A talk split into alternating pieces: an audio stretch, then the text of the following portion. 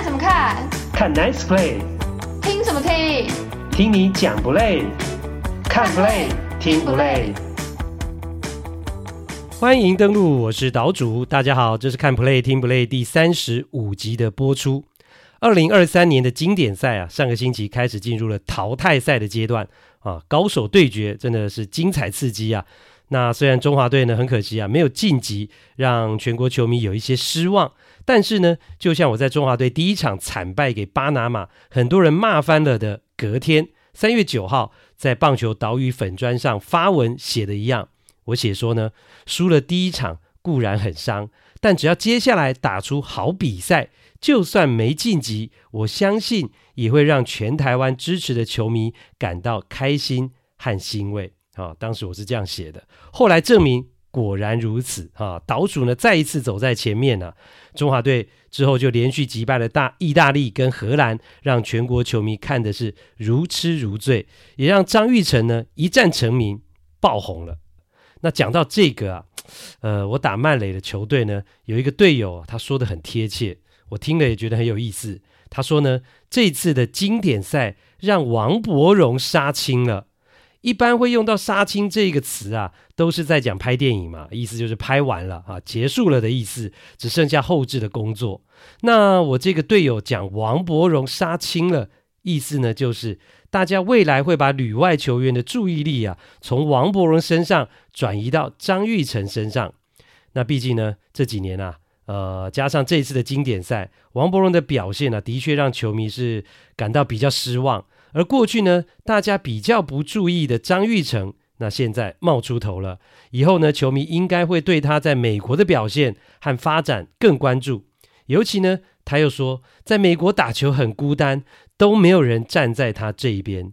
啊。这种让人觉得心疼的心声啊，我相信更会激起国内球迷对他的支持跟怜惜。当然，最重要的是呢。呃，张玉成在经典赛打得真的是非常的好，证明他是真材实料、有实力的球员，也是陈金峰在国家队四棒的接班人。那这些张玉成做到的事情，其实前面呢，王伯荣都有机会来展现给大家看，但是呢，球迷的高期待，最后呢，经常是变成失望居多啊。所以呢，呃，我的队友啊，呃，曼雷队的队友才会说王柏荣杀青了。意思就是说，意思就是说呢，他将会被张玉成给取代了。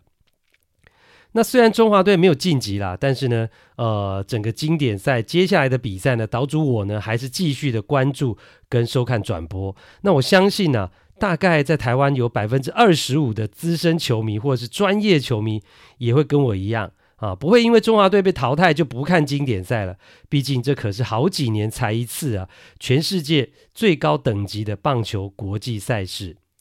那至于为什么是二十五趴呃的资深或是专业球迷呢？啊，其实这是有一个来由的，是因为呢，我在经典赛开打之前呢，看到国内呃一家人力银行哦，应该是什么一二三的哈，对于国内上班族做的调查。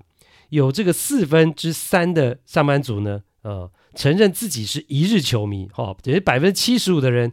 呃，承认自己是一日球迷，那就是只有在大比赛啦，或者中华队有比赛的时候呢，呃，才跟着凑热闹来看。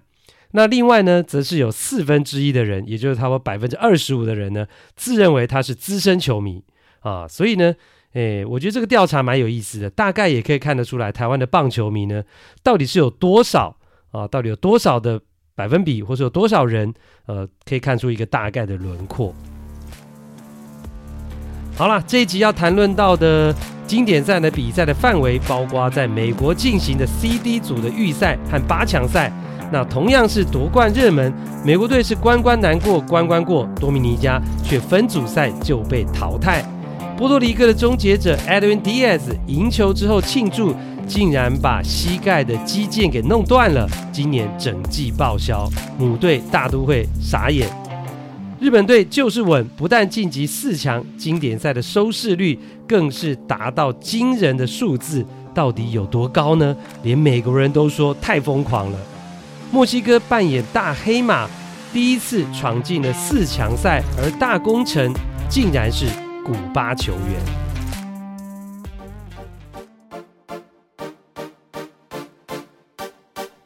第一趴，多米尼加有够衰，波多黎各乐极生悲。本届经典赛呢，最大的惨剧啊，哈，就是呢，波多黎各队的终结者 Edwin Diaz，他在演出了再见三振，拿下救援成功，击败了强敌多米尼加之后，在和队友围成一圈啊庆贺的时候呢，竟然不小心就造成他右脚膝盖的髌骨肌腱完全撕裂伤。哇，这个呃事情呢，当下让波多黎各队是当场傻眼啊，他的母队。大都会队也非常傻眼啊，因为这个伤势很严重，必须要开刀之外呢，整个治疗休养的过程，按照过去的经验，必须要休养八个月，那就等于是整季要报销了。虽然过去啊，呃，也有人是六个月。呃，这样的伤势就可以归队，但是呢，大都会的高层表示呢，其实这毕竟是少数的特例，所以他们还是呢，呃，心里面还是抓这个时间呢，是要八个月的一个休养，所以基本上 Diaz 就是整季报销嘞。其实呢，从看转播的这个当下呢，Diaz 他没有办法自己走路，必须要两个人搀扶，然后坐上轮椅离开球场，大家就知道不妙了。很多国内的球迷啊，呃，就说呢，那个情景，呃，会想到当年王建民受伤的那个状况。那 Diaz 的弟弟啊，那同样是入选波多黎各国家队，那是效力红人队的这个投手 Alexi Diaz 在旁边看到哥哥这样子的一个受伤，当场是难过了就哭出来，而且是泪流满面的那种。那事后证明了大家的疑虑是没有错。那所以呢，原本呢，波多黎各是很开心的，呃，赢球庆祝晋级，但是下一秒却因为 Diaz 的受伤啊，顿时全队愁云惨雾啊。他们的球员自己就说，赛后整个休息室是一片安静，可见大家的心情有多沉重。虽然是赢球很开心。那 Diaz 的受伤当然也影响到呃整个波多黎各队在经典赛的战力。那更重要的是影响到他的母队纽约大都会队，因为呢去年球季结束没多久啊，大都会就很明快的用史上救援投手最大的合约签回了 Edwin Diaz 啊。是五年一点零二亿美元呐、台币是三十一点二亿啊，平均一年的年薪是超过了两千万美金呢。签一个呃，基本上一场比赛呢只投一局的这个终结者，但是呢，现在新合约的第一个球季都还没开始啊，Diaz 就整季报销了。很多球迷都说，哇，大都会真的是亏大了，撩紧呀啦。那在这边呢，要跟大家说明一下，Diaz 的整季报销啊。对大都会，呃，的确是很大的一个损失，但主要是战力上的损失。那为什么特别强调是战力的损失呢？因为对大都会而言呢、钱的部分啊，也就是付给 Edwin Diaz 的薪水是没有损失的，因为有保险。啊，是因为呢，所有参加呃经典赛的大联盟球星呢的球员呢都是有保险的。如果他因为参加经典赛期间受伤，那保险公司就会全额来支付呢他新球季的这个保障的薪资。那不过呢，保险公司愿意承保的球员呢，其实都必须要通过体检的哈，这是有必须有这个但书的。那假如说你是这种呃有丰富的伤病史啦，或者是在参加经典赛的前一个球季，因为受伤缺席大半的时间的话呢，是都不能获得保险的啊。最有名的例子大家也都知道，就是呢，洛杉矶道奇队的这个赛扬奖投手呢，Clayton Kershaw，那他就是因为背部的这个伤病史是呃蛮多的，所以他就没有办法投保了，因为保险公司会觉得说，诶，你原本就有这个伤病史哦，或者这个旧伤，那你去参加经典赛之后，万一你后来回来了。投保了，然后你说，哎，你受伤了，那我就没办法确定你到底是因为参加经典赛受伤，还是你就是因为原本的伤势，那啊、想要来索赔啊。所以呢，如果是这样的话呢，你没有保险的话，那万一你受伤了，那薪水就是要由你这个大联盟的母队来自行负担。那如果你的母队愿意啊，那当然这个球员即使没保险。他还是可以去打经典赛，就像是呢老虎队的 Miguel Cabrera 就是这样啊。今年的情形，那老虎队是同意来自行承担 Cabrera 如果参加经典赛受伤缺席造成的财务损失。那基本上这也是比较属于少数的例子啦。那要不然呢，你没有保险的话，你不能保险公司呢不愿意来承保的话呢，那要不然就是呢。球员要自行来支付这个保费，那但是因为这个金额实在太庞大，所以基本上 Kershaw 也不做呃这样的一个思考，就就干脆啊，那我就算了，那我就不参加呃经典赛，他就打退堂鼓了啊、哦。虽然他觉得没有参加呃非常可惜啊，以他的年纪呢，基本上这已经是最后一次机会，未来是应该是没有机会呢来参加呃美国队打经典赛了。好，那不过即使如此哦。迪叶子整季报销，还是让大都会的球迷是非常的不爽跟不谅解，所以球迷们就把矛头指向了经典赛哦，所以大都会的球迷就指责这个比赛呢，哎，不应该办在三月中旬啊，因为现在这个春训时间呐，啊，这个球员都还没准备好嘛，那应该是放在十一月啊，球季结束之后是比较适合。那也有人呢。呃，大都会球迷认为球队根本就不应该开绿灯呐、让自己的明星投手，这花这么多钱投资的投手呢，去参加经典赛。因为大都会是全世界现在最贵的棒球队啊，团队薪资已经超过了三亿美金了。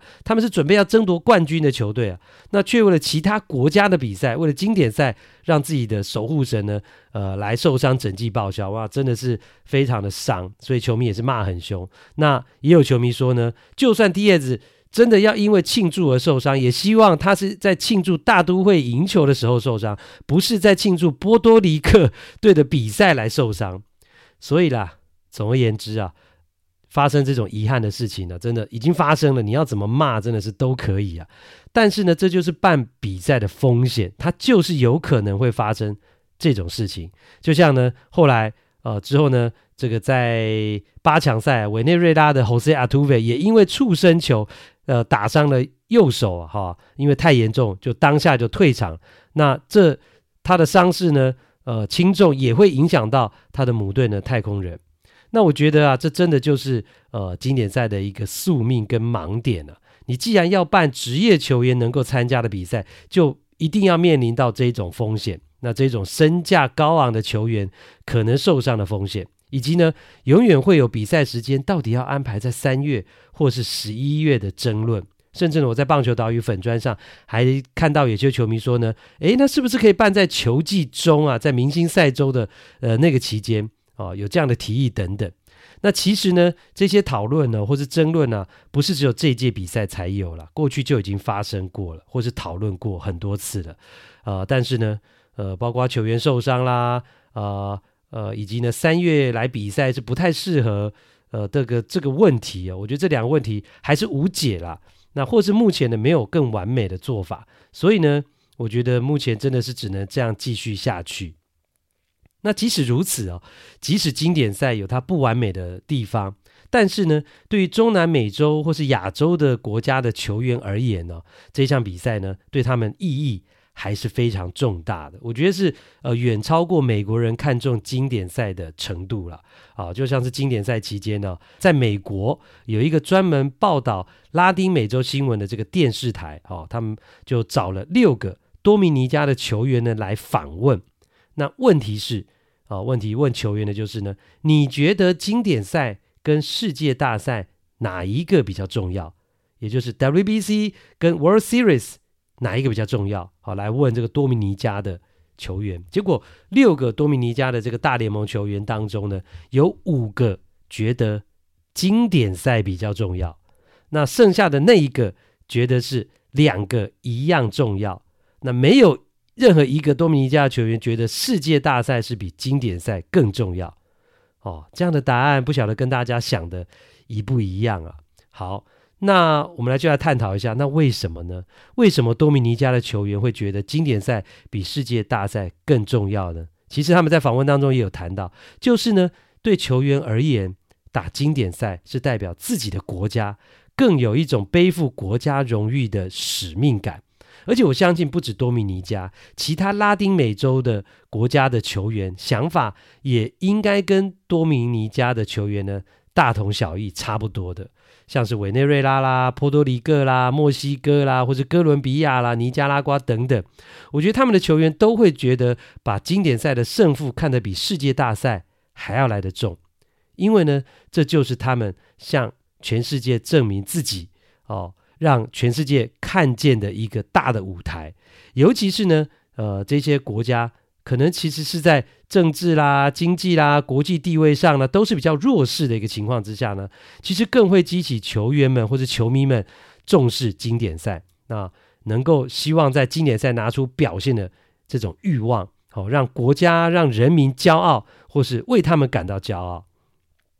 那尤其是如果你是能够在球场上有机会来对决到世界的霸主美国队的时候，那感觉是更不一样。哦，因为这机会是非常难得的嘛，而且我讲的这个世界的霸主，美国是世界的霸主，不只是在棒球的世界，还包括在真实的世界啊，不论在政治啦、啊经济啦、军事啦、种族啦、国际地位啦，甚至啦文化上等等，其实美国队都是，甚至美国都是世界霸主，甚至是世界的胖虎啊，会欺负别人啊，会要别人听他指挥啊，会夺取别人的资源，会占人家便宜等等。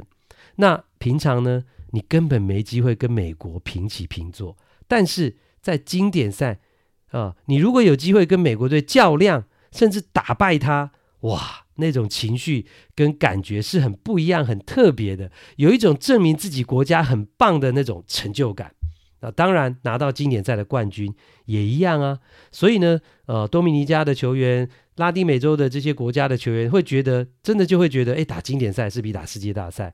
还重要，所以呢，当我看到了在八强赛当中的委内瑞拉的投手三振掉了 Mike Trout 之后，兴奋的振臂欢呼，那种情绪比平常更高昂啊，就会感觉到他们三振的，好像不只是 Mike Trout，三振的不只是美国队长，他们三振掉的是美国队，所以才会那么兴奋呐、也就是这种味道，我觉得哦，就是为什么哦。访问到多米尼加球员，他们真的都几乎觉得呢，经典赛比世界大赛更重要的原因。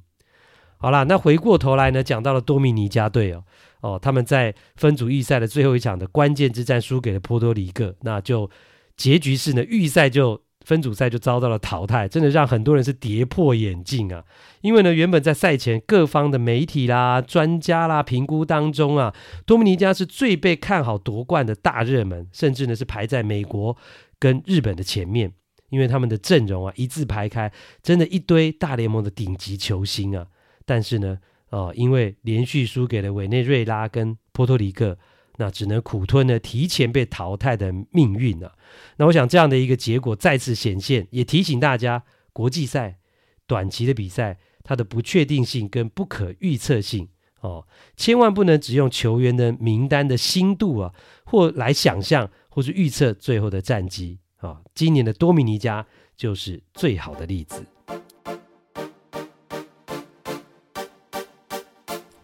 第二趴。说台湾人爱棒球，但是日本人更爱啊！到底有多爱啊？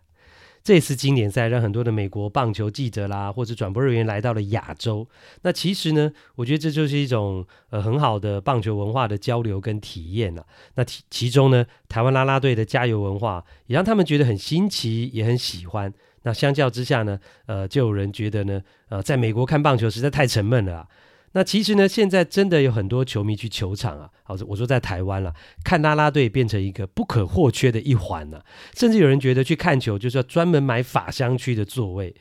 呃，不过呢，这边岔题一下，我发现呢，在国内也有一派人的想法是呢，太过重视啦啦队，或是啦啦队太抢风头啊，呃，或是去球场呢唱唱跳跳变成主轴，看比赛反而变成配菜啊。这样的情况会让职棒真正的内涵，也就是球员在球场上的表现呢，被忽视啊，这会影响到职棒实力的发展跟进步哦。所以有一派人是这样的想法。那我想这个部分是不是真的这样？是不是职棒过于娱乐化，忽略了实力的呃跟技术的这个进步跟追求，呃，进而影响到国家队的实力或是国际赛的成绩啊？呃，我觉得这个部分真的也值得大家来想一想，或是其实也需要来观察跟注意的。呃，我觉得毕竟两者如果都能兼顾啊，应该是大家所希望的啦。那就像这一次呢，经典赛大家都说呢，我们的呃中华队的投手实力明显比较差，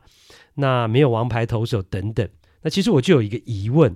呃，其实蛮指标性的，就是中职两个最高薪的投手，呃，也是都是旅旅美回来的江少庆跟王维忠。那他们这次两个人在经典赛的表现呢，其实呃是令人有一些失望，因为原本大家对他们是有期待的。那毕竟呢，因为他们过去都是在美国哦、呃，是上过大联盟或是有一定的成绩跟水准。那但是现在为什么在国际赛呃两三局都顶不住呢？所以我的疑问是，到底呃。王维忠跟江少庆他们是失去了水准才回来台湾，还是回来台湾哦、才退步，或是失去水准呢？那原因是什么呢？哦，这是我个人的一个疑问。那是他们个人的问题，还是环境的问题？我觉得值得呃深思啦。其实我觉得，当然大家都很支持中华队，但我们也希望中华队的成绩更好。那我相信也唯有不断的检讨，台湾的棒球才会更进步呢。那不然，每次中华队都很努力啊，中华队都很令人感动，但结局总是吃锅贴啊，每次都吃锅贴，也吃很烦的啦。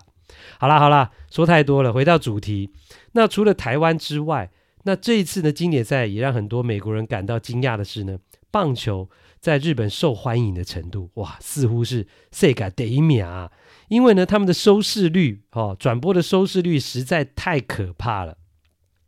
这个预赛啊。今年在预赛在日本打这个四场，日本队的收视率大概都是在百分之，呃，超过了百分之四十，那大概都在百分之四十三左右。这真的是一个非常可怕的收视率啊！也就是日本全国有百分之四十三的收视户都在看日本队打经典赛。那尤其到了八强赛哦，日本队出战意大利的那场，收视率啊，平均收视率更是。飙升到了百分之四十八，将近百分之五十啊！所以就美国的记者发文说呢，哦，他觉得这真的是太疯狂了，因为呢，这种收视率在美国是完全不可能的。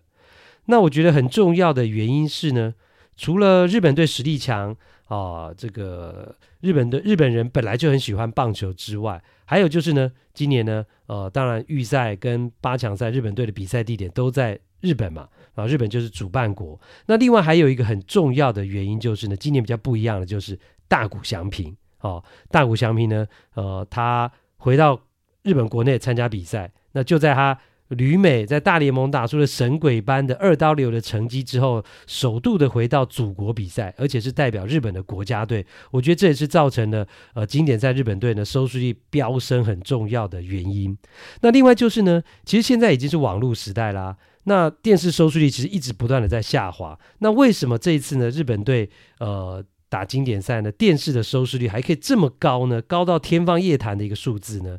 那根据本节目的日职特派员郭小哈啊，他提供的讯息呢，很重要的原因是呢，在日本的网络虽然也有转播经典赛，呃，是这个日本的这个亚马逊 Amazon 的串流影音平台啊，那但是呢。因为这是他们第一次转播，比较没经验，而且他们找来转播的是呃网红的直播主，因为播的方式跟感觉这个 tone 调不太对，所以我觉得观众呃他他的意思说观众呢就不太买单，不太喜欢。那电视台呢呃是找来的球评是比较专业而且有分量的，袁成德跟道业笃纪啊都是冠军教练，而且他们也因为知道很多的内幕哦，都讲了很多内幕，所以呢。呃，就成了吸引观众去看电视的一个很重要的因素啊，造成了呃，其在网络时代哦、呃，在电视的收视率，经典赛却创下了很可怕的一个收视率。那不论如何啦，那日本全国高度关注经典赛国家队的表现是毋庸置疑的。那其实也展现了日本队呢，呃，日本呢这个国家对棒球的热爱的一个程度。那我相信呢、在某种程度上呢，跟前一段讲到中南美洲的球员觉得经典赛比世界大赛重要一样，就是日本人也认为呢，棒球的胜利，棒球在经典赛的胜利，代表是一种国家的荣誉跟骄傲，好、这会给球迷啦，给人民带来一种满足跟一种幸福感，哦，跟一种骄傲感，而他们也因为举国关注啦，呃，很。重视这个经典赛啦，所以我觉得这个在棒球的发展上，这种求进步的道路上，我觉得也会让整个日本呢更专注、更细腻、更不敢马虎。那我其实我个人也希望，我们球迷，我相信大家也希望台湾也能够跟日本一样，球迷越多，关心的人越多，那棒球呢，呃，就会越好。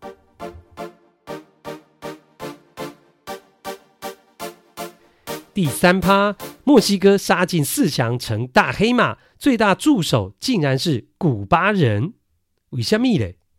啊，大联盟为了让经典赛呢，呃，可以有更多的国家参加，呃，让规模扩大，那也可以更拉近了各国呃之间呢实力的一个差距。那所以呢，他们一直以来啊，对于这个参加经典赛的这个球员国籍上的认定呢，是采取非常宽松的标准。那甚至有人说呢，是呢，呃，国际赛呢，呃，球员国籍认定最宽松的一个比赛。那他们参赛的资格包括了，当然你拥有这个国家的国籍是可以的，或是你只要有永久居留权也可以，没有国籍没关系。那或是你没有国籍，但你在这个国家出生也可以代表这个国家。甚至呢，你没有国籍，但是呢，你的父母亲有国籍，或是你的父母亲在这个国家出生也可以，哈、哦，都可以来代表这个国家。那最明显就像是以色列，啊，大部分球员都不是以色列国籍的，但是呃。他们呢，呃，就可以代表以色列来参赛。那甚至呢，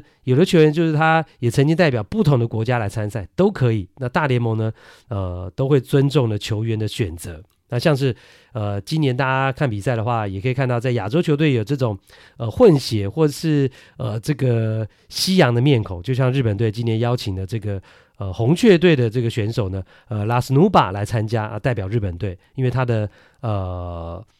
虽然妈呃这个爸爸是美国人，但妈妈是日本人。那另外呢，呃，韩国队的这个 Tommy Edman，他也是呢，呃，代表韩国队去参加这个这一次的经典赛。他原本是效力红雀的。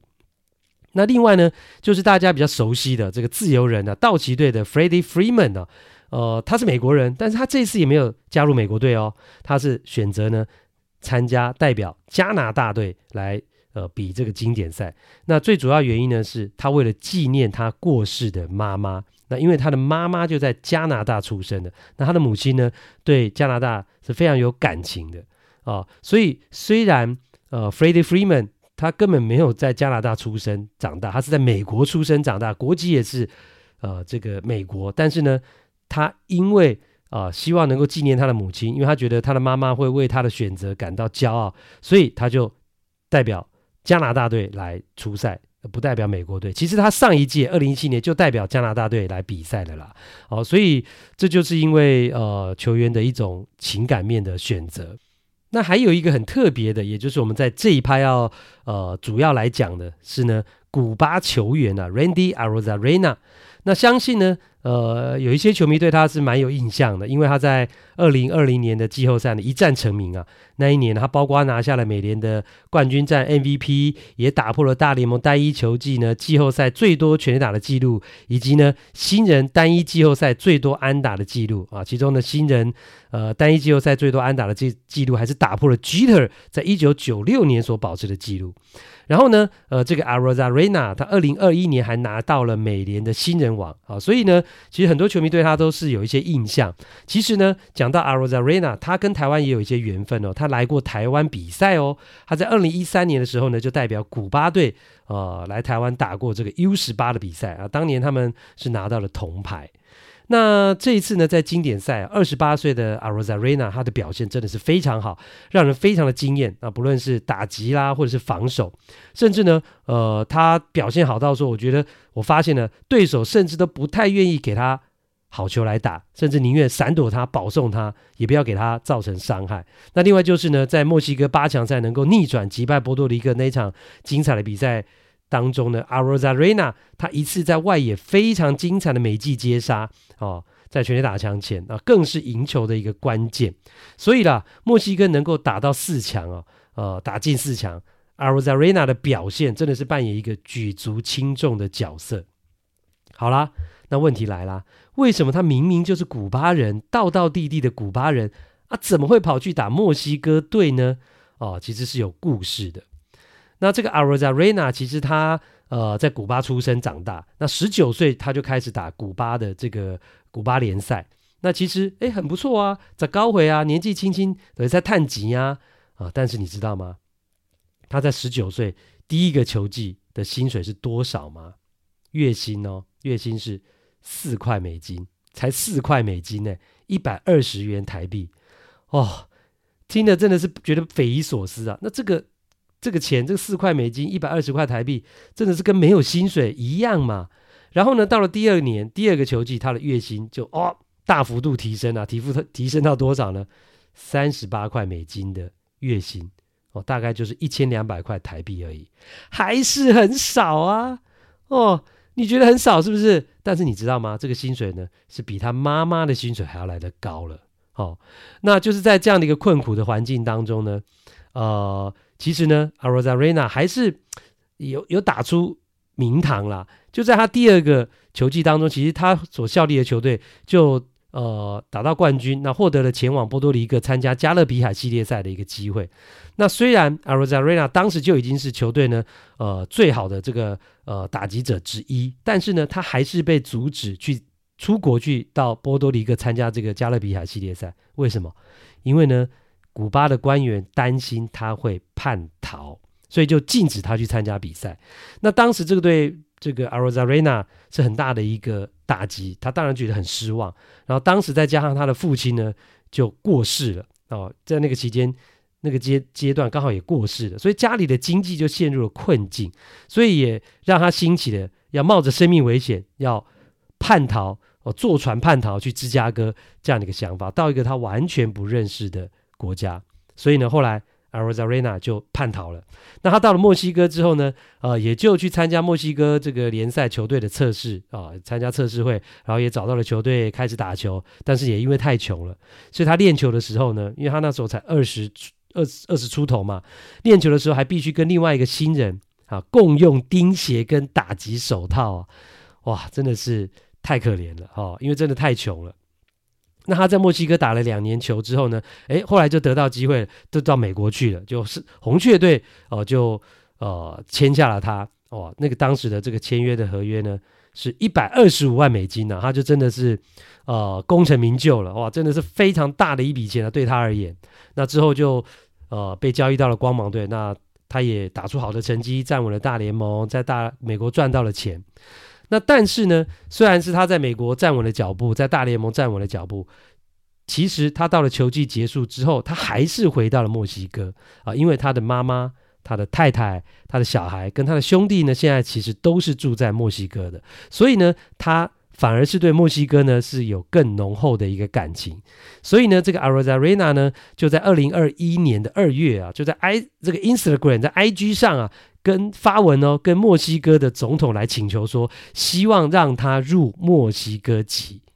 让他墨入墨西哥籍，因为他希望能够代表墨西哥参加经典赛。啊，这是他想要的，所以呢，呃，这多年来，呃，Arozarena 一直希望能够得到墨西哥国籍，得到墨西哥公民的身份，这样的一个请求呢，啊，后来真的也获得总统的一个呃重视了，知道了，所以就让移民局呢，呃呃，来处理这个案子，最后，诶，他就成为了墨西哥的公民，拿到了墨西哥的国籍，那后来就参加了经典赛，然后打了经典赛之后，今年他在整个经典赛。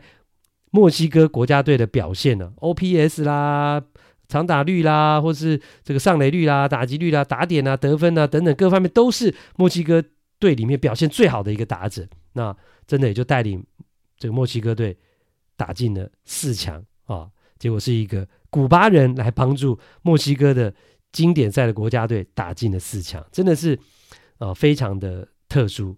那其实呢，从这一趴前面讲到的几个球员呢，跟这个 Arozarena 明明是古巴人，却代表墨西哥打经典赛的例子，都显示出，其实当球员身份符合，可以自由选择他能代表哪个国家打经典赛的时候呢，做出决定的背后，哦，通常都是因为感情啊，就是对那个国家的感情。那如果感情不好，即使他原本应该是那个国家的球员，他也宁愿放弃去代表另外一个国家。哦，Arozarena 就是最好的例子。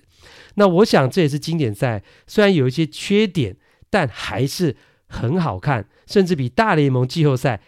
好看的地方。因为呢，基本上呢，经典赛是好几年才一次哦，它是很稀有的。那另外，它就是